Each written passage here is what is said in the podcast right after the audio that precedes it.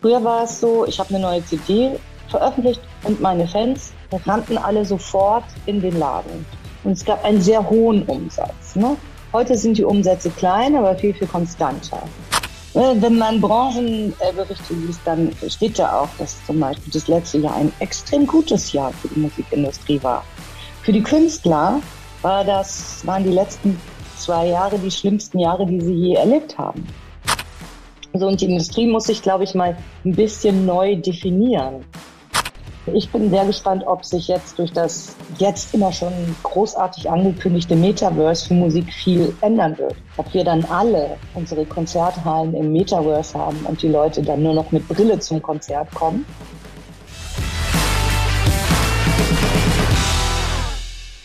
Liebe Hörerinnen und Hörer, herzlich willkommen zum Macht was Podcast heute.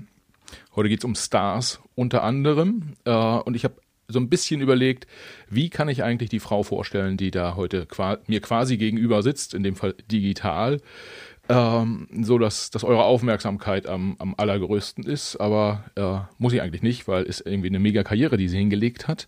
Und sie lässt uns heute mal äh, reinschauen in die Musikindustrie. Wie macht man Stars? Und wenn ihr wahrscheinlich ja, wollt ihr unbedingt wissen, welche Stars? Ich sag mal so, ein Stichwort ist äh, Rammstein, ein anderes Stichwort ist Selig. Äh, da hat sie mit, wie ich flapsig sagen würde, dran gebastelt an den Karrieren.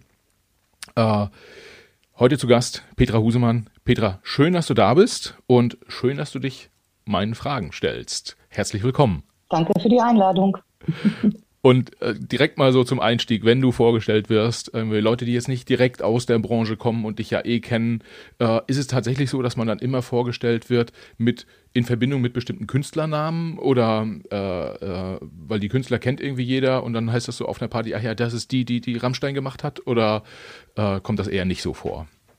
Nee, das kommt gar nicht so vor, weil das steht ja in Deutschland auch nicht so in der Öffentlichkeit. Bei mir kommt sehr oft äh, vor die Frau von. Ah, okay, da, da habe ich gehört, ähm, dass, das, dass das irgendwie bei Frauen auch nicht positiv ankommt. Äh, das habe ich ganz bewusst weggelassen. Deinen Mann lassen wir heute hier mal raus. Ja? Genau, und, also ich habe es dann ab und an auch geschafft, dass er die Plus 1 war. Ne? so, und, we, und wen es interessiert, der kann ja einfach mal googeln.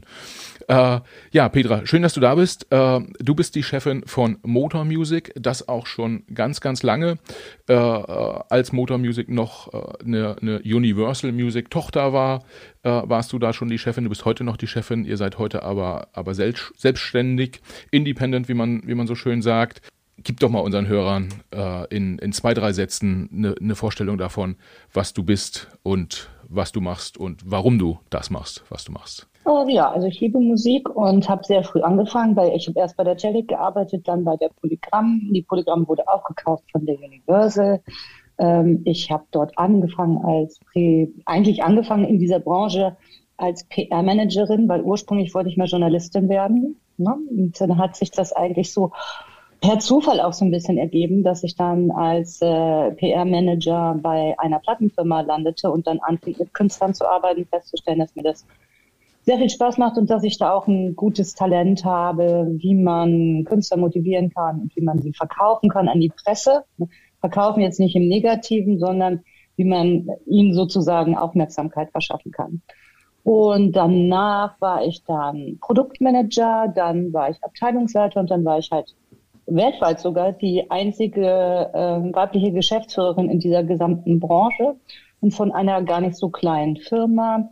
Motor hatte zu dem Zeitpunkt als Partnerlabel Interscope und wir hatten auch sehr viel Erfolg. Wir hatten ganz stark an dem Technoboom äh, partizipiert, aber parallel auch immer wieder Independent äh, Rockbands gemacht, wie Element of Crime, wie Philip Boa, vielleicht erinnert sich noch jemand an den, Jeremy Days. Also wir waren auf wirklich tatsächlich in der elektronischen und in der Alternative Musik äh, unterwegs und unser Credo war halt immer, es gibt ein Leben neben dem Mainstream. Denn als wir angefangen haben, wurde das natürlich nicht im Radio gespielt. Da musste man sich immer andere Kommunikationswege wählen. Das haben wir gemacht. Und ähm, zu Zeiten von Universal war es eine sehr große Firma. Da waren glaube ich, ich hatte, glaube ich, 58 Angestellte. Und ähm, äh, es ist so gewesen, dass das schon in die ersten Krisenjahre fiel. Da gab es zwar noch kein Streaming, aber es gab digitale Downloads, was diese ganze Branche total äh, durchgerüttelt hat, was dazu führte, dass es ähm, sehr viel Umstrukturierung gab, die Geschäftsführer natürlich begleiten mussten. Ne? Da wurden Firmen aufgelöst, dann musste man viele Leute entlassen, dann musste man Künstler, mit denen man sehr eng befreundet war, auch ähm, tatsächlich denen sagen, wir können den Vertrag nicht weiter vorführen. Und das führte am Ende dann auch dazu, dass man der Industrie so ein bisschen den Rücken zugewendet hat, äh, weil man den Eindruck hatte, das geht jetzt so weiter, so negativ eigentlich. Und das wollte man nicht so recht. Außerdem hatten wir eine andere Idee äh, also die Motor, die wir mit rausgenommen haben, das war einfach nur die Hülle. Das war der Name, der gehörte uns auch. Den hatten wir damals erfunden, als uns äh, gesagt wurde, ja, ihr dürft jetzt eine eigene, ihr dürft eure eigene, äh, ihr, euer eigenes Label, eure eigene Plattenfirma gründen. Und das war schon alles. Also die, der ganze Künstlerstamm und dergleichen, das musste neu aufgebaut werden. Und wir haben es halt anders gemacht. Also wir haben mehrere Dienstleistungen den Künstlern angeboten, Verlag, Management, Labelveröffentlichung. Wir haben versucht, eine eigene Radiostation zu gründen. Das gab es auch mal, Motor FM in Berlin. Das hat am Ende des Tages nicht so geklappt. Also unsere, wir haben uns mit unseren Partnern nicht so gut verstanden, muss man einfach so sagen. Und äh, haben damals auch die Website, da hatten Webseiten tatsächlich noch einen Einfluss motor.de mit rausgenommen, weil wir sehr früh auch, weil wir eben diese Kommunikationsschwierigkeit mit unseren Künstlern hatten, sehr früh ins Netz gegangen sind und immer sehr viel Wert auf DIY gelegt haben, also nicht DIY, äh, Direct Marketing, also direkten Kontakt zu den äh, echten Fans aufzubauen. Ja, das heißt, äh, vielleicht für unsere Hörerinnen und Hörer, die, die kennen ja nur noch äh, Spotify, Deezer und Apple Music im, im Zweifel. Also wir beide haben noch erlebt, äh, eine Zeit, als äh, ein, ein Künstler eine Album-CD herausgebracht hat und davon eine Million Stück in, in, einem, in, in einem Jahr Mein verkauft. Künstler Max Rabe macht das auch heute noch. Es kommt immer ja, auf die Zielgruppe. Die, die meisten sind ja schon ähm, äh, tatsächlich dahin gewandert, dass, die, dass sie ihre Musik digital verkaufen, in Anführungsstrichen müssen, ähm, weil tatsächlich hauptsächlich äh, über Spotify und Co. die, die Musik konsumiert wird. Ähm, es gab noch einen Zwischenschritt. Das war, das war so, dass man für einzelne Downloads quasi, also man konnte einen Song digital kaufen, der kostete dann einen Euro oder so. Sowas gab es auch mal, mhm. auch mal zwischendurch. Und es gab auch Napster, äh, das sagt wahrscheinlich vielen Hörern was, ähm, wo, wo Musik quasi auch kostenlos äh, verschenkt und, und getauscht wurde. Das sind halt äh, Themen gewesen, die die gesamte Industrie so ein bisschen äh, durcheinander äh, gebracht haben. Ich kann mich erinnern, als ich äh, so ein bisschen habe ich da auch mal den Fuß ins Wasser gehalten, sozusagen in der Industrie. Ähm, Ende der 90er Jahre waren so ein bisschen, fühlte sich das an auch wie Goldrausch. Also äh, es wurde, wurden viele, viele äh, CDs verkauft. Äh, die Leute haben ihre, äh, ja, vielleicht kennen die Hörerinnen und Hörer das auch, so schwarze LPs, also die Langspielplatten getauscht gegen CDs. Das heißt, auch alte oder ältere Aufnahmen wurden, wurden äh, auf CD noch massiv verkauft. Äh, und dann ging es mit dem neuen Jahrtausend und dem Aufkommen des Internets, ist die, ist die gesamte Industrie so ein bisschen in so einen Wirbelsturm gekommen. Ja, das kann man. Ah, es war noch viel, viel besser, ne? Also es gab dann ja noch die Wiedervereinigung. Ja. Da haben wir doch einen Markt geschenkt bekommen, ne? Das, das kriegte man einfach dazu. Und äh, diese knapp, das waren 20 Millionen circa, ne, Leute, die haben sich natürlich auch erstmal ausgestattet mit der ganzen Westmusik. Ne? Ja. Und der Industrie ging es damals richtig gut.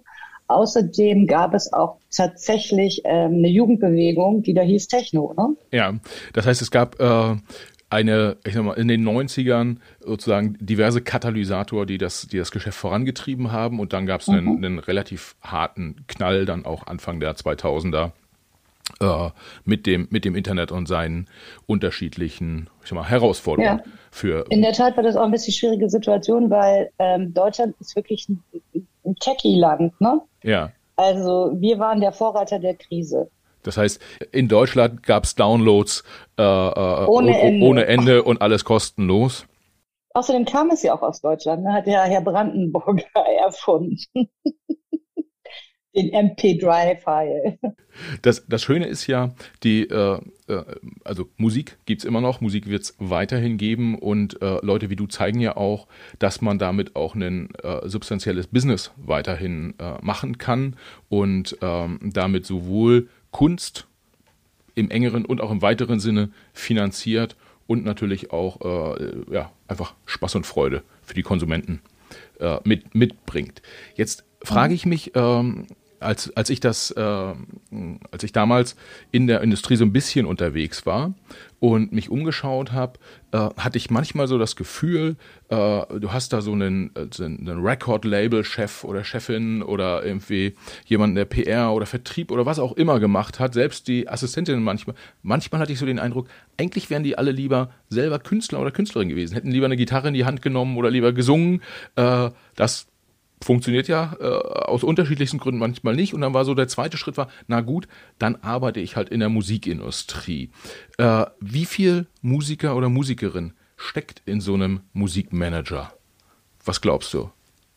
Äh, also heutzutage, glaube ich, ist das überhaupt nicht mehr der Fall. Bei mir war das auch nicht so. Bei mir war es halt das, das, das ich kam ja vom Schreiben, ne? Also Dinge gut, ähm, gut formulieren, was das bedeutet, also was, was das für eine Bedeutung haben könnte. Also äh, ich, in mir steckt überhaupt gar kein Künstler, das war ja eine Frage auch von dir. Ne? Ähm, ich habe als Kind Akkordeon gespielt. Ich wollte Klavier lernen, aber meine Eltern hatten nicht genug Geld. Also bekam ich ein Akkordeon. Dann ist ja so ähnlich. Akkordeonunterricht. Ja, sehr, mein Vater meinte, okay, das hat ja auch Tasten. Ne? ähm, und äh, das, ich hatte immer Spaß an Musik. Ich habe zu Hause immer Musik aufgelegt für meine Freunde. Also eher die DJ-Geschichte. Und äh, ja, ich habe eine Freundin, die spielte gut Gitarre und wir haben sehr viel gesungen. Also ich, Musik war mir immer nah, ne? aber ich wollte niemals Künstlerin werden. Das heißt, du, du hattest nie so das Gefühl, du müsstest auf die Bühne und äh, nein, da deine, nein. deine Botschaft. Äh, nein, äh, nein, nein, nein. Auch heutzutage ist es noch so bei einer Goldverleihung, dass ich das, oder ich habe ja jetzt nicht mehr so viele Goldverleihungen, aber früher, da musste ich ja immer auf die Bühne oder bei Vertriebstagungen und dergleichen. Ich mag das nicht so sehr, muss ich sagen. Ja, okay. Das doch. Ich bin eher Innenminister, nicht Außenminister. so, so ein bisschen im, im Hintergrund sozusagen. Mhm. Äh, wenn wir, wenn wir mal drauf gucken, vielleicht können wir ganz ganz kurz auch nur mal ähm, die, die unterschiedlichen Industriebereiche so ein bisschen einordnen, nur damit die Hörerinnen ähm, das, was wir, wenn wir gleich über das Business reden, äh, ganz gut einordnen können. Was man immer hört, ist ja so, das, was wir jetzt auch so gesagt haben, es gibt so ein Plattenlabel oder eine Record Company. So, ähm, das ist ja, das ist ja das Gleiche. Das sind die Menschen, die sich eigentlich um das sogenannte Leistungsschutzrecht ja. kümmert. Ne? Also die nehmen, ein Künstler komponiert etwas das gehört ihm, die Komposition. Ne? Die lässt er in Deutschland von der, äh, von der GEMA verwalten. Man kriegt für jede Aufführung Geld. Das hat aber mit dem Label nichts zu tun. Das ist der Verlag. Aber der Verlag ist eigentlich immer das Erste. Man hat eine Komposition, da sind von mir aus drei Autoren beteiligt. Aber eine Komposition ist ja im Zweifelsfalle, wenn es ganz altmodisch ist, ein Notenblatt. Ne? Und äh, das Label sorgt dann dafür, dass dieses Notenblatt zu Gehör gebracht wird. Also ist verantwortlich für die Aufnahme. Das ist im Studio passiert, richtig? Also das ist im die, Studio die sind passiert. alle im ja, Studio ja. zusammengekommen. Die, ja. äh, ich sag mal, plump, die Plattenfirma hat das Studio organisiert und bezahlt. Äh, und, die, und die Künstler mit einem Produzenten, der wiederum dann dafür gesorgt hat, dass das auch alles zusammenpasst, was die da bauen, äh, haben sich dann vor die Mikros gestellt und Musik gemacht und die dann auf den Record-Knopf gedrückt. Genau, und heraus kamen damals noch, noch Spuren, ne, ja. die äh, dann sozusagen abgenommen wurden und in eine Mutter die Rillen reingepresst wurden. Und bei einer CD geht's eben etwas anders, ne, aber es ist im Grunde genommen das gleiche Prinzip. Ne. Diese Information wurde dann halt tatsächlich äh, so aufbereitet, dass man sie vervielfältigen konnte. Und äh, das Label ist zuständig genau dafür, die Produktion zu organisieren, äh, und dann Vervielfältigungen zu machen und die dann zu verkaufen. Also wie ein Drucker, der ein Buch druckt, ne, druckt in Anführungsstrichen, ne, presst heißt das, äh, ein Label eben die Platten früher, heutzutage, wenn es noch gemacht wird. Es gibt immerhin noch 28,5 Prozent physisches Produkt. Ne? CDs. Das teilt sich dann ab. Nicht nur CDs, also Vinyl auch. Vinyl hat ist ja mittlerweile wieder so ein Sammler-Item in bestimmten Szenen. Also Vinyl wird heutzutage auch noch gemacht. Ne? Okay. Früher gab es auch noch Kassetten und sonst was. Äh, das äh, haben wir alles vergessen. Das ist nicht mehr der Fall. So, und äh, die, das Label ist auch dafür zuständig, dafür zu sorgen, dass es dann auch Konsumenten gibt, die das kaufen wollen.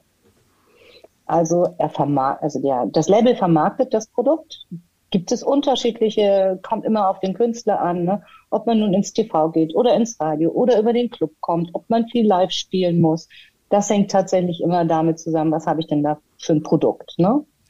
Weil Musik ist ja durchaus sehr unterschiedlich und hat sehr, sehr viele Facetten. Ja, das heißt, die, die Plattenfirma macht im Prinzip Werbung und PR für meinetwegen die neue CD, die es dann als physischen Tonträger geben kann, aber der auch irgendwie digital bei Spotify äh, äh, dann zu hören ist. Das ist der Job des, des Labels. Einmal die Aufnahme zu organisieren und möglichst auch zu finanzieren gegebenenfalls und dann dafür zu sorgen, dass es in, in den Handel kommt, egal ob digital oder, oder physisch.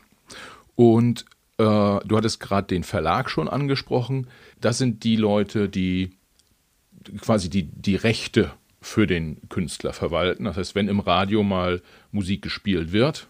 Nee, die eigentlich für die Komposition. Für die Komposition. Ja, doch, für den Künstler. Ne? Ja. Wenn der Künstler auch nur 10% geschrieben hat von einem Song, sein Verlag verwaltet den. Ja, ja, das ist richtig. Kann man, kann man sagen, was ein Künstler, wenn jetzt Radio Hamburg irgendwie Du hast von Rammstein spielt, was kriegt Till Lindemann dann irgendwie aufs Konto überwiesen? Kann man das sagen? Na, es ist immer ein bisschen unterschiedlich, weil es kommt auf die Werbeeinnahmen an, aber ich glaube im Moment sind es äh, drei Euro pro Sendeminute. Ist nicht schlecht.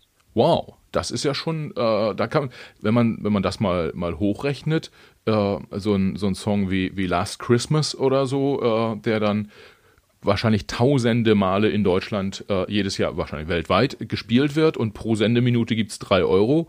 Ähm, da sind die, die in Deutschland. In, in, Deutschland. Aber selbst aus Deutschland könnten die Wham, äh, ich glaube Wham hieß die Band damals, äh, die das aufgenommen hat mit George Michael, äh, da können die, die können die Erben immer noch ganz gut von leben dann. Ja, ich glaube, ja, ich wäre auch gerne Wham-Erbe. okay, ver verstanden. Und dann äh, gibt es ja noch so oft das, das Künstlermanagement äh, äh, drumherum. Ich vermute jetzt mal, das ist die Person, die im Prinzip einem Künstler alles abnimmt, äh, ähm, was so geschäftlich äh, um die Musik herum passiert. Könnte man so ja, sagen? Ja, in der Tat ist der geschäftliche Vertreter und strategische Berater. Ja. Gut, haben wir, haben wir jemanden vergessen? Vielleicht haben wir die Booking-Agentur noch vergessen, äh, die häufig ja, auch. Ja, das ist das nächste. Die Booking-Agentur sorgt dafür, äh, dass der Künstler spielen kann. Der bucht ein, in Absprache natürlich mit Management und Künstler eine Tour und da kommt es auch drauf an, was habe ich denn für ein Act. Also Max Rabe spielt in anderen Hallen als See. Ja. Das ist ganz klar. Ne? Aber der Booker ist derjenige, der dann vorschlägt, die Route. Also das Management und der Künstler sagt meistens den Zeitpunkt, wann man gerne auf Tour gehen möchte. Weil das hängt natürlich immer damit zusammen, hat man ein neues Produkt. Ne? Am besten laufen natürlich Touren, wenn ein neues Album draußen ist, weil die Fans das gerne eben auch live hören und feiern wollen. Ne? Ja, ja. Vielleicht ist das auch für, äh, für den fürs, fürs Hintergrundwissen so äh, ganz gut, wenn man hört, wie viele Menschen hängen in Anführungsstrichen eigentlich an dieser äh, äh Musikindustrie, welchen Impact auch Corona hat, dadurch, dass nicht live gespielt werden kann. Ähm, Gibt es dort keine Umsätze, aber wenn man nicht live spielen kann, kann man auch kein neues ich sag mal, neues Album nicht mehr promoten. Doch, kann man. Muss man ja. Also was sollen die Künstler machen? Die können doch jetzt nicht alle drei Jahre Pause machen. Ja. Wie, wie machen die es aktuell? Geht das äh, dann, ähm, also es gibt ja so bestimmte Live-Künstler, also so, weiß ich nicht, Rockmusiker ordne ich immer ein, so unter die müssen live spielen und äh, ein Popsong irgendwie funktioniert im Zweifel halt auch allein übers, übers Radio. Ähm, kann man das, kann man das sagen? Kann man so sagen. Also es ist tatsächlich so. Also äh, bei, bei Rockmusik ist es unweigerlich, dass man auf Tour gehen muss, ne? weil so viele Rocksender gibt es in Deutschland nicht. Es gibt halt tatsächlich, findet manchmal Rock auch im Club statt, in ganz bestimmten Clubs, ne? aber den wirklichen Impact hat da tatsächlich äh, das Live-Spielen. Ne? Und für die ist es natürlich ganz besonders schlimm, ne? dass äh, sie im Moment nicht touren können. Ne? Ja. Aber es ist auch für große Acts schlimm, weil es ist natürlich so, dass äh, der der Umsatz sich gar nicht so stark verändert hat. Also der Umsatz ist sehr runtergegangen, aber der ist mittlerweile durch Streaming tatsächlich auch wieder auf dem Weg nach vorne. Aber Streaming ist natürlich ein ganz anderes Prinzip. Also ich werde immer bezahlt, wenn mein Song gehört wird. Ja? Ja. Es ist Longtail einfach. Ne? Äh, früher war es so, ich habe eine neue CD veröffentlicht und meine Fans rannten alle sofort in den Laden. Und es gab einen sehr hohen Umsatz. Ne? Heute sind die Umsätze klein, aber viel, viel konstanter. Ne? Und Dinge wer werden länger gehört. Also es gibt im Moment eine sehr, sehr starke Verschiebung hin zu Katalog. Ja, das heißt, äh, so ein bisschen ähm, vereinfacht gesagt, ein Nirvana-Album ähm, von 1994, äh, das war im Zweifel halt, wenn ich da in den Mediamarkt dann gestolpert bin, ähm, dann war das Album vielleicht gar nicht da und ich konnte es nicht kaufen. Jetzt über Streaming ist es eigentlich endlos verfügbar. Äh, aber es gibt. Alles ist endlos verfügbar, ja. Aber es richtig. gibt nicht mehr diese, diese Spitzen sozusagen. Jetzt ist ein neues Album raus und jetzt stürmen alle Toten Hosen-Fans los und kaufen sich äh, das neue Album am Montag, den, weiß ich nicht. Na, wenn die Toten Hosen ein, naja, wenn die Toten Hosen heutzutage ein, ein Fan-Item rausbringen, dann wird das wahrscheinlich immer noch der Fall sein. Ne? Ja. Aber äh, wie gesagt, der Markt ist halt, der Gesamtmarkt ist halt in, in Bewegung, der retrospektiv zu werden im Grunde genommen. Ne? Das kommt durch Streaming. Ja. Und äh, ältere Bands, die eine starke Fanbindung haben und äh, ältere Fans bedienen, die haben immer noch physische Umsätze, die gut sind. Ne? Aber es ist nicht mehr das, was heutzutage der Mainstream ist. Mainstream streamt. Ja, kann man, kann man sagen, wenn man jetzt mal, ähm, mal live äh, lassen wir mal außen vor, also so Ticket, Ticketverkäufe, aber kann man sagen, was man ansonsten so äh, in Deutschland an, an Umsatz, was, was da generiert wird in, äh, mit Musik, also GEMA, äh, Streaming, all diese, all, all diese Themen, gibt es da, ich gibt's kann da das Zahlen? sagen, das ist der, der ja, 1,8 Milliarden 2020, habe ich mir nämlich vorher rausgesucht. Ja war der Musikmarkt und äh, das war ein Plus zu 19 von 9 Prozent. Okay, okay, das heißt, äh, es ging jahrelang zurück, wie besprochen, äh, wegen der wegen der Digitalisierung. Aber Musikindustrie ist eine Live-Branche ist da glaube ich nicht drin. Ne? Ja, aber es ging jahrelang zurück. Ne? Und äh, für die klassische Industrie ist das jetzt sehr, sehr gut, weil sie viel, viel weniger Kosten haben. Ne? Ja, ja. Okay, das heißt, äh, das ist so ist ein signifikant großer Markt wieder in, in Deutschland und ich meine, äh, das, das Wachstum ist ja auch, ist ja auch ganz gut. Ähm, das heißt, in die Richtung geht es geht's gut, Künstler können wieder gut Geld verdienen und wenn dann Corona vorbei ist und man auch wieder live spielen kann? Ich würde nicht sagen, dass Künstler ganz gut Geld verdienen können. Äh, das kommt immer darauf an, in welcher Konstellation sie sich befinden. Ne? So, nee, die Musikindustrie verdient gerade wieder gut Geld. Äh, wenn man Branchenberichte liest, dann steht da auch, dass zum Beispiel das letzte Jahr ein extrem gutes Jahr für die Musikindustrie war. Für die Künstler war das, waren die letzten zwei Jahre die schlimmsten Jahre, die sie je erlebt haben. Ja. Okay, woher kommt die Diskrepanz? Naja, also die äh, Verträge, die alten, ne, die haben natürlich berücksichtigt, dass die Industrie pressen muss, sie muss die GEMA bezahlen, die haben einfach Kosten gehabt, ja. die durch Streaming alle weggefallen sind. Ah, okay. Ne? Das sind Grenzkosten, die sind ungefähr 35 Prozent. Aber die Industrie ist nicht auf die Idee gekommen, ihre Verträge zu ändern, sondern sie behält das einfach. Okay. Ich, ich habe mal, ähm, weil du gerade sagst, äh, Kosten, die Industrie hat Kosten, also Pressen, ja, CDs pressen, also man muss ein ganzes Werk betreiben, um äh, CDs pressen zu können. Das muss man heute nicht mehr in, in der Form.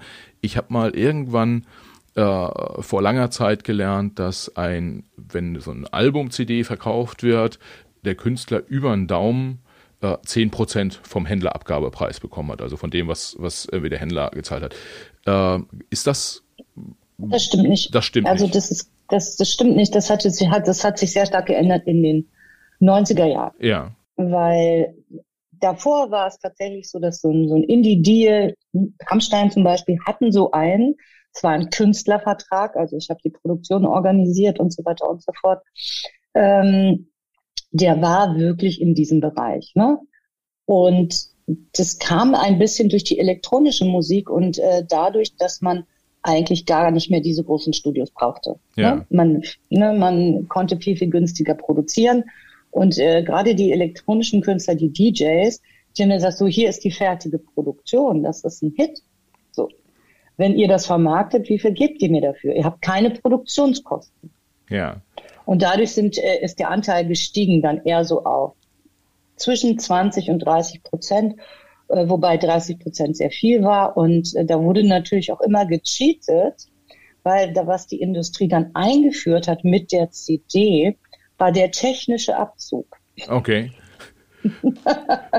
so als ich meine, die Philips hat die CD erfunden und dann sofort die Polygramm verkauft, hm. weil die wussten, was passierte. Ne? Also eben nicht nur die CD erfunden, sondern dann nachher auch noch die äh, bespielbare CD. Und als die auf den Markt kam, davor vor dem Launch haben sie tatsächlich Polygramm, was eine der größten europäischen Firmen war, an die Universal verkauft. Weil sie genau wussten, was passiert. Und ich denke, du spielst darauf an, dass man dann, einer hat sich eine CD gekauft und hat dann gebrannt für alle, für alle seine Freunde. Das war einige Zeit lang auch akzeptiert und ganz normal.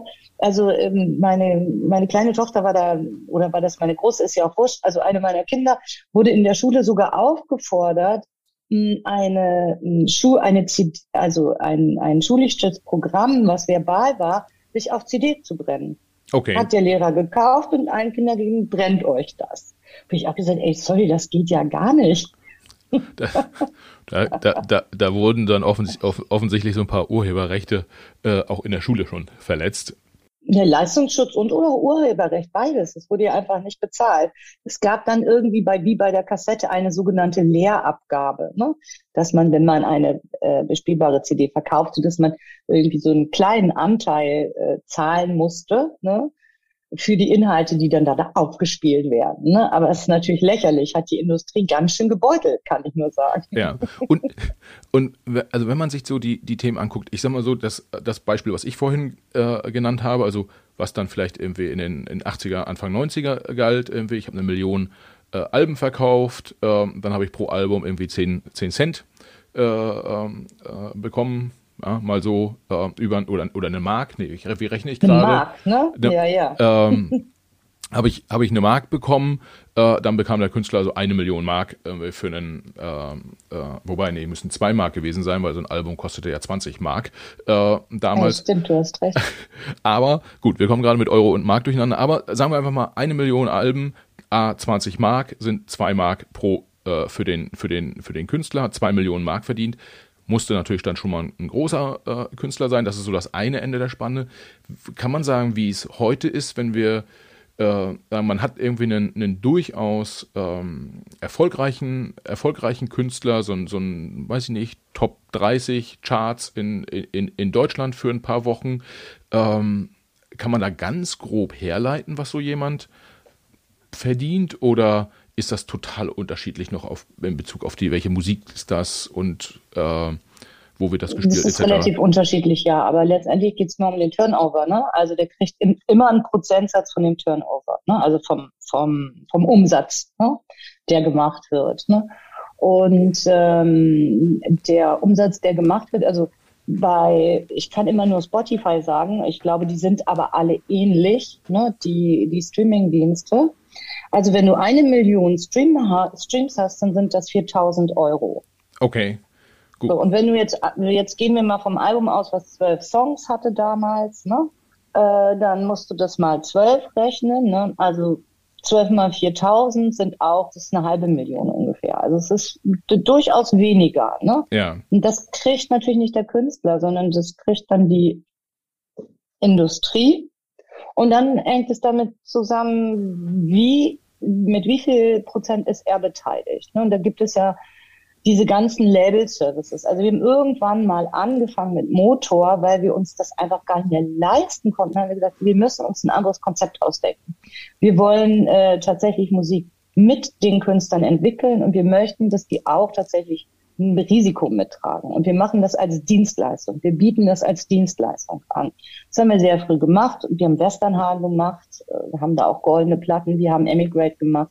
Wir haben einen Polarkreis am Anfang gemacht. Also wir haben das erste Giesinger Album gemacht. Ne? Also ähm, wir wussten schon, was wir taten. Ja. Heute steht die, ist die Musikindustrie entwickelt sich halt dahin, dass ein Künstler sagt, ich brauche äh, im Zweifel nicht das komplette Paket. Ähm, vielleicht brauche ich auch nicht einen, einen ganz großen Vorschuss, damit mir jemand ein halbes Jahr Studioaufenthalt für die Aufnahme äh, finanziert, äh, sondern äh, man, man äh, der, der, der Künstler sucht sich sozusagen aus, was er, was er braucht. Irgendwie braucht er Promotion, braucht er die Anmeldung seiner, seiner Songs auf Spotify und das Einstellen dort. Oh ja, er braucht einen Vertrieb, ne? Will er im Mediamarkt stehen? Ja, und im Zweifelsfalle Beratung. Im Mediamarkt wollen ja dann doch nur die großen Künstler. Ja, okay. Und äh, das, das Modell wandelt sich quasi vom, vom Paket zum eher so äh, äh fragmentierten äh, Dienstleistungskatalog im, im, Zweifel. Worauf äh, wir hinaus wollten, ist mal ein Gefühl dafür zu kriegen, was verdient ein erfolgreicher Künstler eigentlich. Ich habe hab jetzt gelernt, das kann man nicht so ganz genau äh, sagen. Ähm, weil es natürlich auch von den Künstlern abhängt, aber wie würdest du sagen, definiert man erfolgreiche Künstler? Also gibt es da sowas, so, ein, so, eine Art Common uh, Sense in der, in der Branche, dass man sagt, XY ist wirklich erfolgreich, jenseits von einfach nur, wie viel Umsatz habe ich mit dem gemacht, weil dann ist wahrscheinlich Helene Fischer die erfolgreichste Künstlerin der Welt, äh, zumindest im deutschen Markt. Im deutschen Markt gehört sie wahrscheinlich auch zu den erfolgreichsten. Ich weiß nicht, ob die Rammsteiner nicht vielleicht noch mehr Umsatz machen als Helene Fischer ne, oder ja. die Hosen ne, oder auch die Ärzte sind erfolgreiche Künstler. Also für mich sind erfolgreiche Künstler eigentlich immer, das fängt, fängt schon viel, viel früher an. Also an Mike Kantreit sind erfolgreiche Künstler. Ja. Ne, weil äh, die, die es geschafft haben, in ganz, ganz kurzer Zeit sich eine Fanbase aufzubauen, zu machen, was sie wollen, ohne sich dabei zu verraten. Also die Musik hat sich ja nicht geändert. Die sind ja auch erst getourt und haben tatsächlich äh, eine CD aus dem, als Merch immer verkauft. Ne? Die gab es dann auch nur ganz begrenzt. Ähm, und das war eigentlich ein ganz, ganz traditioneller Weg, weil die äh, live halt so überzeugend sind und äh, der Henning May halt auch so eine unglaubliche Stimme hat, die man bei seiner Person nicht erwartet. Der ist ja ganz so ein Schlacks und dann kommt da so eine tiefe, sonore Stimme raus. Das ist unglaublich. Ne? Also erfolgreiche Künstler sind für mich eigentlich diejenigen, die es tatsächlich schaffen, das zu tun, was sie vorhatten und wollten und sich nicht verbiegen zu lassen und dabei so weit zu kommen, dass sie in irgendeiner Form davon leben können. Ja. Dieses, Li dieses Live-Spielen, das ist natürlich so der ganz simple Weg. Ne? Ich würde sagen, also durch Spotify ist es natürlich so, dass äh, die ganze Welt deine Musik hören kann. Ne? Und es gibt gerade in der elektronischen Musik wie solche Leute wie Solomon, die kennt man in den USA. Ne? Vielleicht, ja, hier äh, kennen die Leute alle Helene Fischer, aber Solomon vielleicht nicht. Das hm. kann schon gut sein. Ne? Mhm. Aber äh, gerade mit elektronischer Musik kann man wahnsinnig viel Geld verdienen, wenn man dann noch als DJ unterwegs ist. Ne? Ja, kann das, kann das sein, dass man, wir hatten gerade das Beispiel, dass äh, früher, insbesondere bei den, bei den, zu den CD-Zeiten, man sozusagen einen äh, Zeitpunkt bezogen sehr, sehr erfolgreich war. Also es gab einmal eine Veröffentlichung, dann sind die Verkäufe nach oben geschnellt und dann so hinten raus ein bisschen abgeflacht. Heute wird über Spotify der gesamte, wie man so schön sagt, Backkatalog eines Künstlers ähm, äh, langfristig gehört. Aber es bezieht sich, diese, diese Art ähm, bezieht sich ja nicht nur auf den Zeitpunkt, sondern auch auf das regionale konsumieren. Also früher war man als Künstler abhängig davon, äh, wo wurde meine CD veröffentlicht. Also deutsche Heavy Metal Bands wurden in Japan äh, veröffentlicht, weil man da gemerkt hat, irgendwie scheint ganz gut zu funktionieren. Äh, aber im Zweifel nicht in, weiß ich nicht, in der Türkei. Heute wird deutsche Heavy Metal weltweit gehört. Vielleicht nicht mehr so viel, aber da, dafür dann irgendwie weltweit. Das ist ja ein ähnlich ausgleichender Faktor, oder? Ähm, so dass man nicht an einem Punkt äh, viel Geld verdient, sondern über die ganze Welt verteilt kommen die Umsätze rein. Ja, ganz genau. Also das sage ich ja. Also dass man das äh, äh, erfolgreicher Künstler kann immer nur sein, schafft äh, schafft jemand das in seiner Kreativität mh, hm, etwas zu produzieren und zu präsentieren, mit dem er ausreichend Leute erreicht, dass man davon leben kann und sagen kann, ja, es funktioniert, das ist super. Also das muss niemand sein, der oben in den Charts steht. Ja. Also in welchen Charts überhaupt? In den Spotify-Charts oder in Apple-Charts oder Phononet? das ist ja nun auch nicht mehr, also Media Control, das ist ja nun auch nicht mehr so wahnsinnig relevant. Ne? Ja, ja das äh, stimmt. Früher wurden, wurden die Charts veröffentlicht nach Anfall, Anzahl verkaufter CDs in der letzten Woche. Äh, das gibt's ja heute in der Form nicht mehr. Was ich aber, nee, es ist eine Mischung aus Funk, ähm, Streaming und Verkauf. Ne? Ja. Da kann man, kann man sich dann auch, da, die Musikindustrie kann es dann auch so ein bisschen so hinbiegen, äh, wie man es wie man's vielleicht auch braucht. Äh, aber was mich in dem Zusammenhang interessiert, wir sprechen jetzt über Erfolg, Erfolg sehr, sehr monetär auch. Jetzt würde ich sagen, Mensch, ein Künstler ist erfolgreich, wenn er ein Star ist. Äh, ist, ist dem so? Nein. Nicht. Weil, weil du. Weil also die ganze elektronische Szene spricht dagegen. Also ist ein Western Star. Der war aber sehr erfolgreich, wahnsinnig erfolgreich. Ne? Das sind ja doch Leute, ähm, er gab auch, er hat darüber auch einen Song gemacht, der hieß No More Fucking Rock'n'Roll. Weil dann bist, da bist du ein Star. Ne? Ja. Und vor allen Dingen, ähm, der, es gibt ja auch, gerade in Deutschland ist das ja immer sehr fokussiert auf die Vokalisten, auf die Sängerinnen und Sänger. Ne? Äh, da sind aber noch mehr Leute mit auf der Bühne. Ne? Hm. Aber es ist sehr selten, dass der Schlagzeuger plötzlich ein Star ist. Ne? Außer bei Metallica. ja, bei den Ärzten Bela ist auch ja. nicht so schlecht. Ne? Äh, war Phil Collins nicht auch Schlagzeuger? Ja. Also gibt es ab und an. Aber jetzt bitte nochmal Wer ist denn der Star-Bassist? Ich muss gestehen, ich kenne keinen. äh, ja, aber genau. äh, braucht, braucht die Industrie an sich Stars oder können oder welchen Wert haben Stars für die, für die Industrie? Also natürlich, ne, äh, letztendlich sind, sind die in gewisser Weise dann alle Stars. Was ist denn ein Star? Ein, ein Star ist doch jemand, den Menschen bewundern, dem, dem die folgen, und äh, der ein gewisses Charisma hat und eine gewisse Ausstrahlung. Ne? Und solche Leute sind natürlich auch die Leute, die auf die Bühne gehen und das auch gerne machen.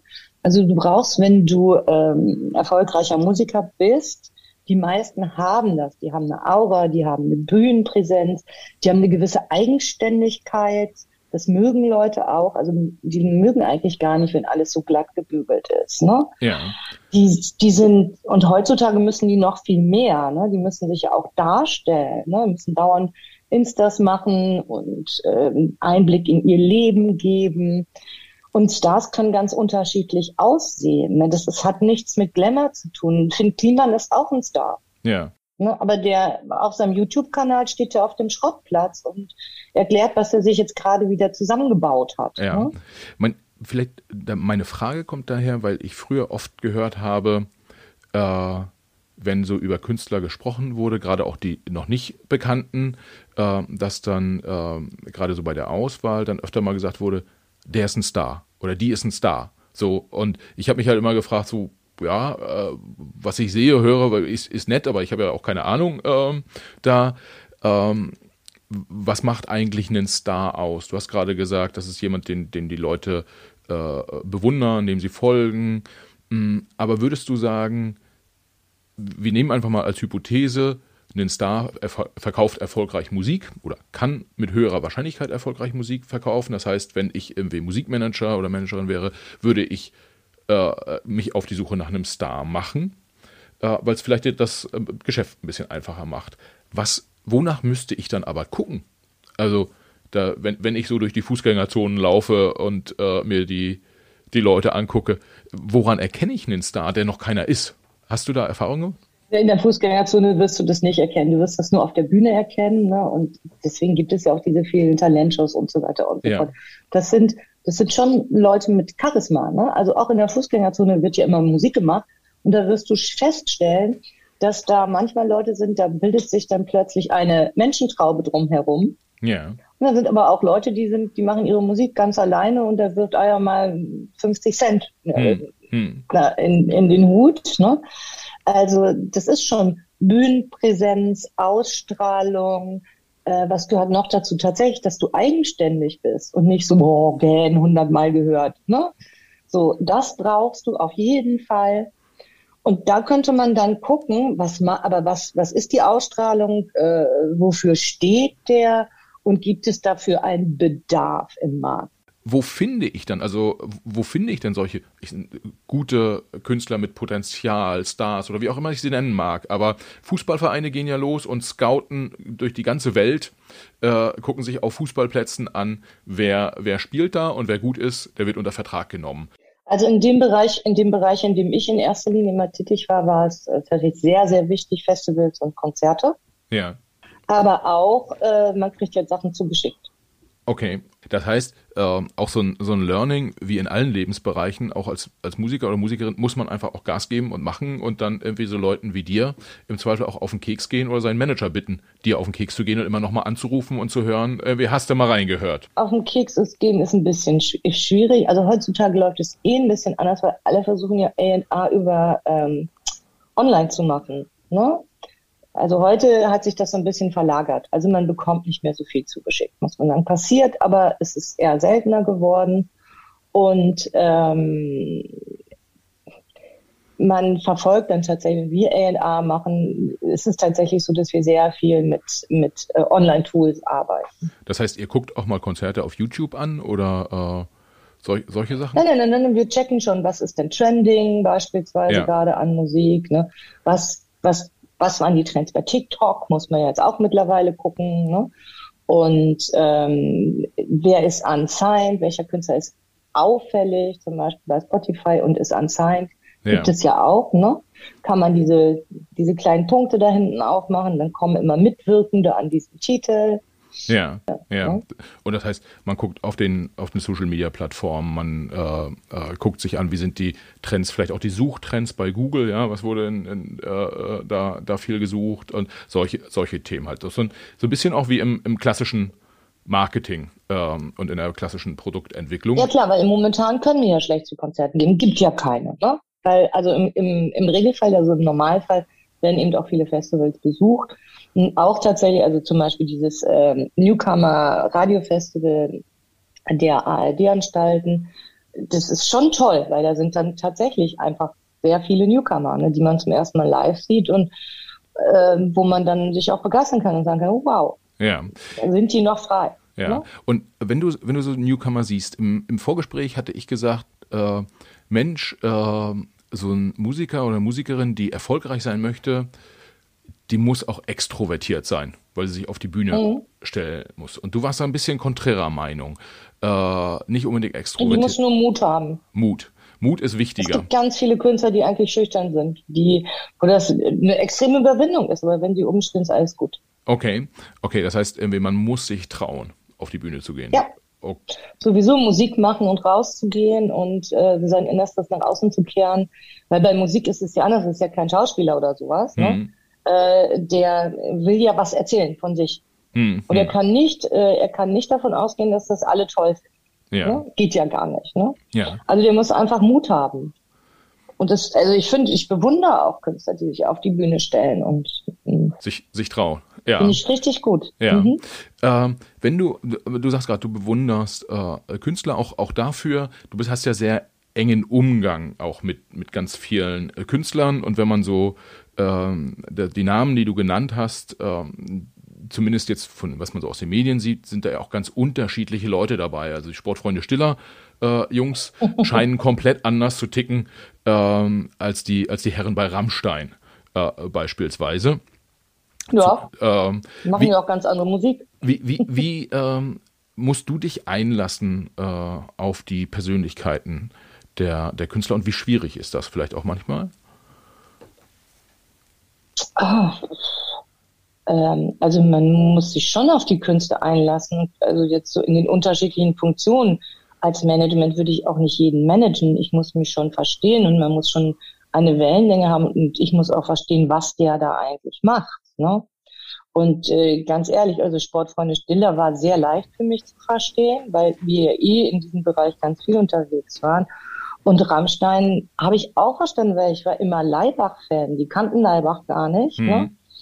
Aber äh, das ging mir in eine, eine Richtung. Ne? Und das, ich fand es halt äh, sehr neu damals. Und es war auch ein Gruppensigning. Also wir haben wahnsinnig lange darüber diskutiert, weil eigentlich waren wir ja so ein bisschen linkes Label. Ne? Mhm. Und ähm, eigentlich wussten wir, welche Diskussionen oder wir vermuteten, welche Diskussionen da auf uns zukommen würden und waren aber dann auch gut vorbereitet, ne? ähm, weil wir eigentlich immer auch ganz gut waren, so ein bisschen gegen den Mainstream äh, zu schwimmen, solange wir es verstanden haben. Ja, und ist das dann äh, in solchen Themen auch, also ähm, wenn man, wenn man da drauf guckt auf beispielsweise so eine, so eine Band wie Rammstein und dann geht es auch gerade um dieses Thema rechts oder nicht rechts, das ist ja ein hochsensibles und ähm, da, da möchte man ja auch, eigentlich möchte man ja gar nicht mal in, irgendwie in, auch nur in die, die Ecke äh, äh, geschoben werden. Gibt es da auch Gespräche drüber mit den, mit den Künstlern beispielsweise? Ja, ja, ich wusste, dass die, ich wusste, dass die alle äh, total links waren. Ja.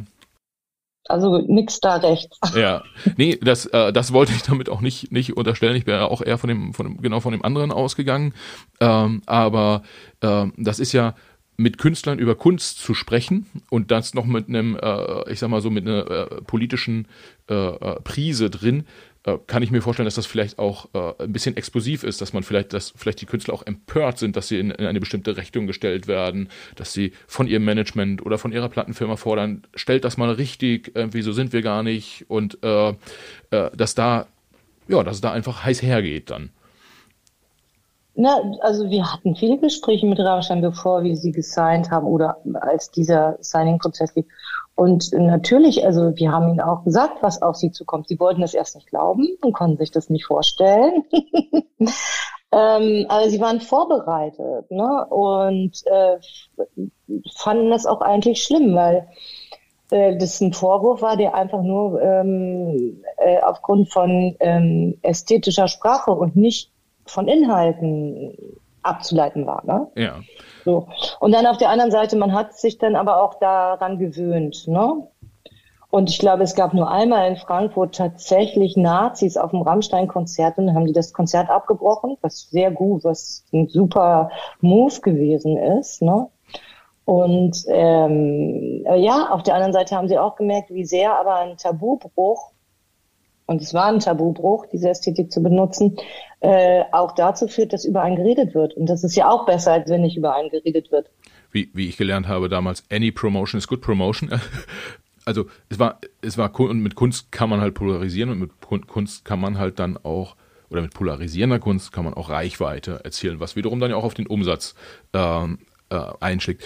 Äh, ich, ich meine gelesen zu haben, dass auch eine Rammstein-Marketing-Kampagne eine der erfolgreichsten war, die du, die du gemacht hast. Ähm, damals. Äh, wie, wie lange habt ihr dann gebraucht, um so einen so Künstler wie Rammstein, um mal bei dem Beispiel zu bleiben, um da den Durchbruch zu schaffen? Ich kann es sein, dass ich die 94 mal gesehen habe äh, vor acht Leuten in einem Mecklenburger Club, ähm, wo, wo irgendwie nichts los gewesen ist. Äh, waren die da schon bei euch? Und ähm ja, ja, die waren immer bei uns. Also die hatten vorher keine andere Plattenfirma.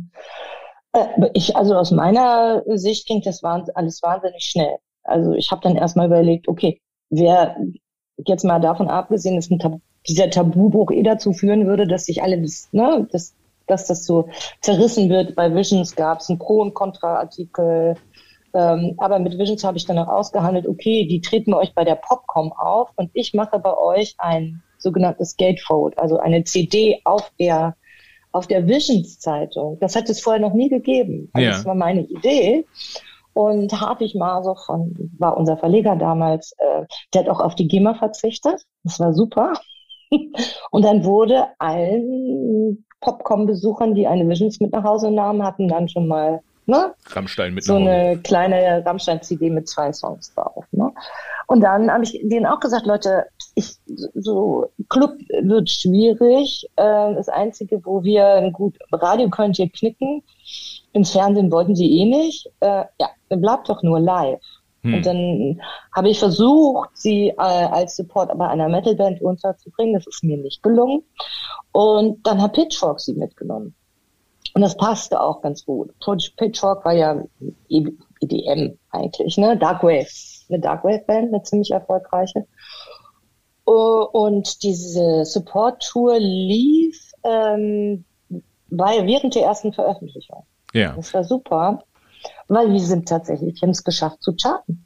Das heißt, ähm, Support heißt für die Hörerinnen und Hörer, man, man kauft ein Ticket wegen einer Band und äh, oder einem Künstler und häufig ist sozusagen als Warm-Upper gibt's noch mal ein, zwei andere Künstler, die vorher noch mal eine halbe Stunde geschenkt kriegen auf der auf der Bühne. Da hattet ihr äh, Rammstein dann platziert und mhm. damit dann auch geschafft, dass Leute Rammstein live sehen. Ich kann mich erinnern, äh, dass 1997 dann aber ähm, war die Band mit äh, dem Video Engel äh, auf Viva eigentlich permanent zu sehen.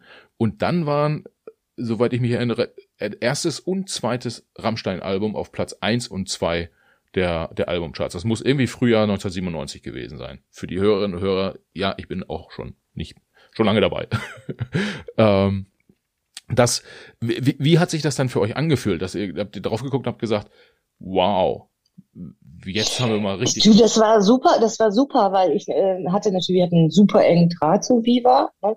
weil wir natürlich auch ein großer Content-Produzent für die waren, ne? weil die haben ja irgendwann sich spezialisiert ähm, auf Techno, ähm, wir haben die mit zur Mayday genommen und so, da lief sehr, sehr viel Dancecard, ne? Und ähm, es gab ja bei, bei Herzleit überhaupt gar keine Videos in dem Sinne. Und dann äh, mit, dann kam kam Richard, glaube ich, mit Engel an und äh, das war auch sogar am Anfang noch ohne Bobo, aber wir hatten dann eine Version, wo wir echt dachten, boah, das könnte ein richtiger Hit sein. Ja.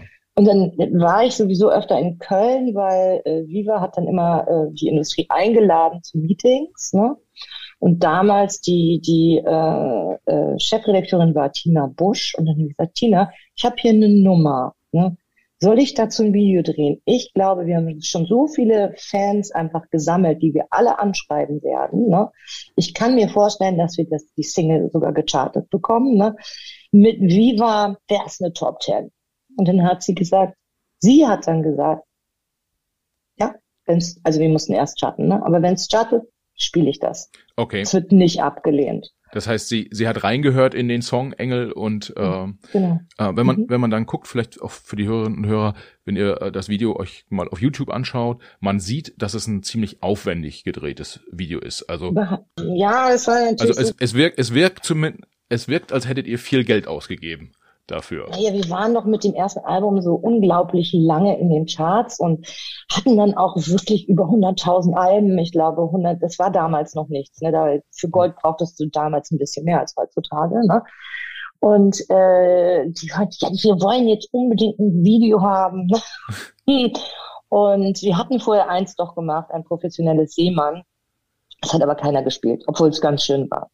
Naja, und dann äh, musste ich natürlich gute Argumente sammeln. Und dann habe ich gesagt, ja gut, und ja, und das soll Rudi dolle, soll äh, Rossacher dolle Zahlen machen. Ich hatte aber gar kein Geld, so viel Geld, ich konnte die gar nicht bezahlen. Ne?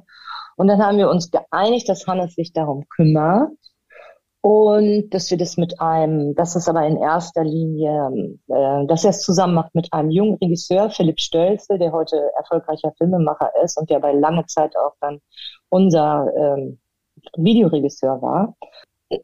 Aber äh, wenn du sagst, war sehr aufwendig, ja, die haben sich alle wahnsinnig viel Mühe gegeben und mh, mm, also äh, die Dos haben wohl auch nichts daran verdient. Die wollten das machen. Die waren alle, wir waren alle davon überzeugt, dass das das Richtige ist. Ich hatte sogar noch meine Tochter gefragt, ob sie bitte in den Vogelkäfig geht, um das Honorar zu sparen. Und dann sie gesagt, nein, Mama, da habe ich Angst. Heute ärgert sie sich. ja, ja. Die, die, die, Doros, die du gerade ansprichst, das war damals eine äh, sehr, sehr erfolgreiche Videoproduktionsfirma aus, aus Wien, meine ich, die für alle möglichen Top-Künstler äh, die Musikvideos äh, gebaut haben, die dann auf Viva und ja. MTV äh, liefen. Und häufig hatten die auch ein größeres Budget und durften auch mal irgendwie einen Hubschrauber fliegen lassen oder, oder einen Jumbo-Jet irgendwie landen lassen. Ja, die haben auch die ganzen Falco-Videos gemacht, die Rock Me Amadeus und so. Ja. ja. Okay, also das war eine, war eine wilde Reise unter, also nicht nur mit Rammstein, aber auch, auch mit Rammstein. Du ähm, warst da, warst da extrem erfolgreich, hast heute irgendwie dein, dein Business, was wirklich gut funktioniert, äh, so die ganzen, ich sag mal so, Höhen und Tiefen der, der Musikindustrie mitgemacht. Wie, wie ist denn jetzt also deine Perspektive auf die, auf die Zukunft? Ähm, wird's wird's ein Struggle äh, sein für die für die äh, Künstler entwickelt sich also wir haben gerade schon gesagt die Umsätze werden besser äh, gibt's da so eine leuchtende Zukunft äh, für die Musikindustrie oder? Die Musikindustrie, die braucht gar keine leuchtende Zukunft, denen geht es super. Äh, das Problem ist nur, dass ihnen ja irgendwann auch die Künstler wegbrechen, wenn sie die nicht supporten. Ja. Oder die auch gar nicht mehr zu ihnen kommen wollen. Ne? Mm, das ist so das Problem, dass ein Künstler, äh, der, also die werden ja erst aufmerksam. Im Moment, glaube ich, ist sowieso Hip-Hop das große Ding, was sie sein, weil das ist die Musik, die gerade am erfolgreichsten ist. Ne?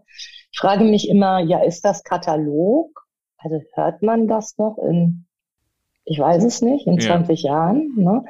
Das ist die eine Frage. Und die andere Frage ist halt, gerade auch die Hip-Hopper, die sind ja auch alle sehr selbstständig, ne? weil das, es gab ja auch Zeiten, da wurde Hip-Hop überhaupt nicht gesigned. Da haben die alle YouTube-Kanäle ge gegründet, um irgendwie ein, ein, Portal zu haben, wo sie ihre Musik präsentieren können. Und diese Kanäle sind ja momentan ihre Waffe, ne? oder waren lange ihre Waffe. Hm. Das, das heißt, die Musikindustrie an sich muss eigentlich eher kämpfen um Relevanz, also um gegenüber den. Die müssen ihre Rolle neu definieren. Ja. Also eigentlich sind sie doch genau wie wir Dienstleister. Ja. Ne? Und kann ja sein, dass ihre Dienstleistung sehr teuer ist oder teurer ist, ne? aber bestimmt nicht so, dass ein Künstler, der eine Produktion selber macht, ne, der meistens heutzutage auch, äh, wenn es um die Promotion geht, also Fotosessions und, und Artwork, ne, auch immer mit dabei ist und teilweise auch sagt, ich liebe diesen Fotografen, ich möchte das gerne mit dem machen, ne? äh, der auch, ähm, also der sehr viel, sehr, sehr viel reinbringt, warum man dem trotz alledem nur, weiß ich nicht, 20 Prozent geben mag, äh, ist halt absurd. Ja. Also wenn du, wenn du jetzt guckst, wie es Label Services machen, bei Hartwig Masuch ist es so, er behält 25 Prozent und er verlag, verauslagt die Kosten, die müssen natürlich erst rekupt werden. Deswegen äh, scheint der eher tatsächlich Established Artist, also eher keine Newcomer. Ne? Ja. Äh, bei uns ist es so, uns ist es dann egal, weil ich finde, wenn jemand christliche Lieder singen möchte und die verkaufen möchte, dann ist das auch legitim. Und da wir ein Dienstleister sind, machen wir das. Ja. Wenn jemand faschistische Lieder verkaufen will, dann machen wir das nicht. Ne? Aber wir sind ja nicht so picky. Also diese klassische Rolle A&A gibt es bei uns eigentlich nur noch im Verlag ne? ja. oder im Management, dass man sagt, oh, pff, ja, das finde ich gut oder äh, da habe ich einen Zugang, da kann ich helfen, das find, damit, da, dafür will ich arbeiten. Ne? Ja. So, und die Industrie muss sich, glaube ich, mal ein bisschen neu definieren. Das heißt, Was, die Industrie muss ihre Rolle finden und auch das ihr Produkt quasi ein bisschen äh, äh, gegebenenfalls anpassen und Leute wie wie ihr machen ja auch ein bisschen Druck quasi in die Industrie rein. Also Künstler haben Alternativen, mit denen sie arbeiten müssen, nicht mehr mit den großen Major Labels um, unbedingt arbeiten.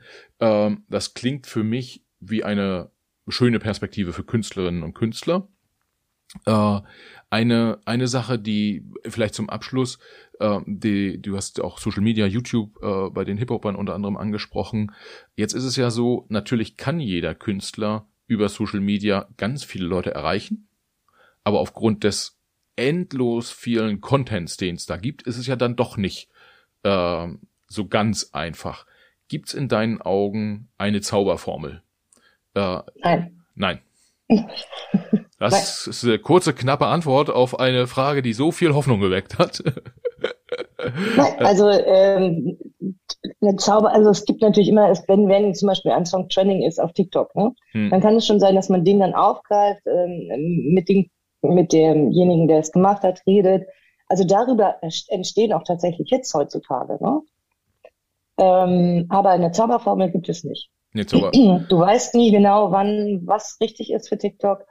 Du hast, also Künstler haben manchmal dann einen Reach von 1,5 Millionen und die nächsten TikToks, die sie online stellen, laufen dann wieder nur mit 20.000. Hm, ja? hm, hm. Auch bei Insta, also ähm, ein Bekannter von mir ist Schauspieler und Musiker. Ne? Der hat so viele äh, Fans, ich glaube über 200.000 bei Insta, lauter kleine Mädchen. Hm.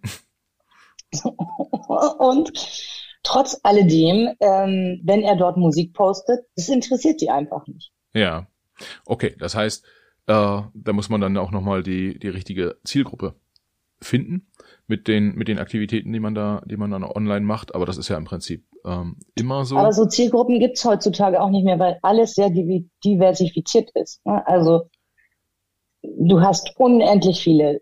Du hast Spiele, du hast Games. Also die, ich glaube, momentan ist es so Longtail und die Sachen äh, klein und breit und vielfältig halten, ist für den Moment, äh, für eine kleine Firma auf jeden Fall die beste Idee. Das ist ja so das, was wir eigentlich machen. Ne? Ja. Und äh, ich bin sehr gespannt, ob sich jetzt durch das jetzt immer schon großartig angekündigte Metaverse für Musik viel ändern wird. Ob wir dann alle unsere Konzerthallen im Metaverse haben und die Leute dann nur noch mit Brille zum Konzert kommen. Das würde ich bezweifeln, ehrlicherweise, aber. Ich bezweifle das auch, weil da ist ja auch der, der Alkohol, der Schweiß, die anderen Leute, ne, so. Die, die kaputten Ohren hinterher. Jemand ins Publikum springt, ne? Ja. Crowdsurfing macht. ähm, wenn wir vielleicht vielleicht eine eine Frage abschließend, was ja ähm, wenn, wenn ich das nicht frage, irgendwie, dann, dann, dann werde ich wahrscheinlich irgendwie noch häufig darauf angesprochen. Deshalb ähm, dieses, dieses ganze Star-Sein und irgendwie was, was sind das so für Leute? Du hast so viele super erfolgreiche ähm, Künstler kennengelernt, mit denen zusammengearbeitet. Ähm, und wenn du dir, ich sag mal so, weiß nicht, die 10, 15, äh, sei es einen Westernhagen, einen, einen Till Lindemann von Rammstein, die Jungs von Sportfreunde Stiller, aber äh, äh, du hast ja auch noch viele andere kennengelernt. Wenn du es auf eine Sache bringen solltest, was haben die alle gemeinsam? Die, die so, vielleicht auch eine Helene, Helene Fischer. Also Till Lindemann, Helene Fischer. Was haben, was haben die, haben die irgendwas die gemeinsam? Die kann man nicht vergleichen, aber die anderen, die du vorher genannt hast, auch so. Zum Beispiel Matthew von Muse ist auch ein ganz schüchterner Typ eigentlich, ne? Ja. Der ist beim ersten Konzert, als die ersten kleinen Fanmädchen ankamen, ist der weggelaufen und hat sich versteckt. Also, ähm, was sie alle gemeinsam haben, die haben eine unglaubliche Leidenschaft, die wollen was mitteilen, ne? Und sie haben so einen, so einen Drang nach außen zu gehen. Der Mut. Also, und eine gute Aura haben sie auch alle. Ja. Okay, gut. Also liebe Hörerinnen und Hörer, wenn ihr erfolgreiche Künstler sein wollt, äh, schaut in den Spiegel und guckt mal, ob ihr das mitbringt, äh, was, was, was gerade beschrieben wurde. Und dann steht dem äh, ja, erfolgreich, der erfolgreichen Musikkarriere nichts mehr im Weg. Ich, ich glaube, es gehört noch viel mehr dazu. Netzwerken. Das, das, das, das haben wir gerade in der letzten guten Stunde ja äh, durchgesprochen. Ich glaube, das äh, ist dabei auch ganz gut rausgekommen. Es ist ein Mix aus vielem ähm, und äh, ja, eine sehr spannende, sehr spannende Industrie, in der du unterwegs bist. Äh, aber es, Industrie klingt immer so so monetär bezogen ist ja auch ein, man handelt da ja mit Kultur oder Kulturgütern äh, und das ist ja nicht nur fürs Portemonnaie, sondern auch für die Seele. Äh, Richtig, das stimmt. Liebe Petra, ganz herzlichen Dank, dass du Rede und Antwort gestanden hast. Äh, hat mir riesig Spaß gemacht. Ich habe eine Menge gelernt und äh, ja, Dankeschön. Sehr gerne. Danke für die Einladung. Tschüss. Ciao.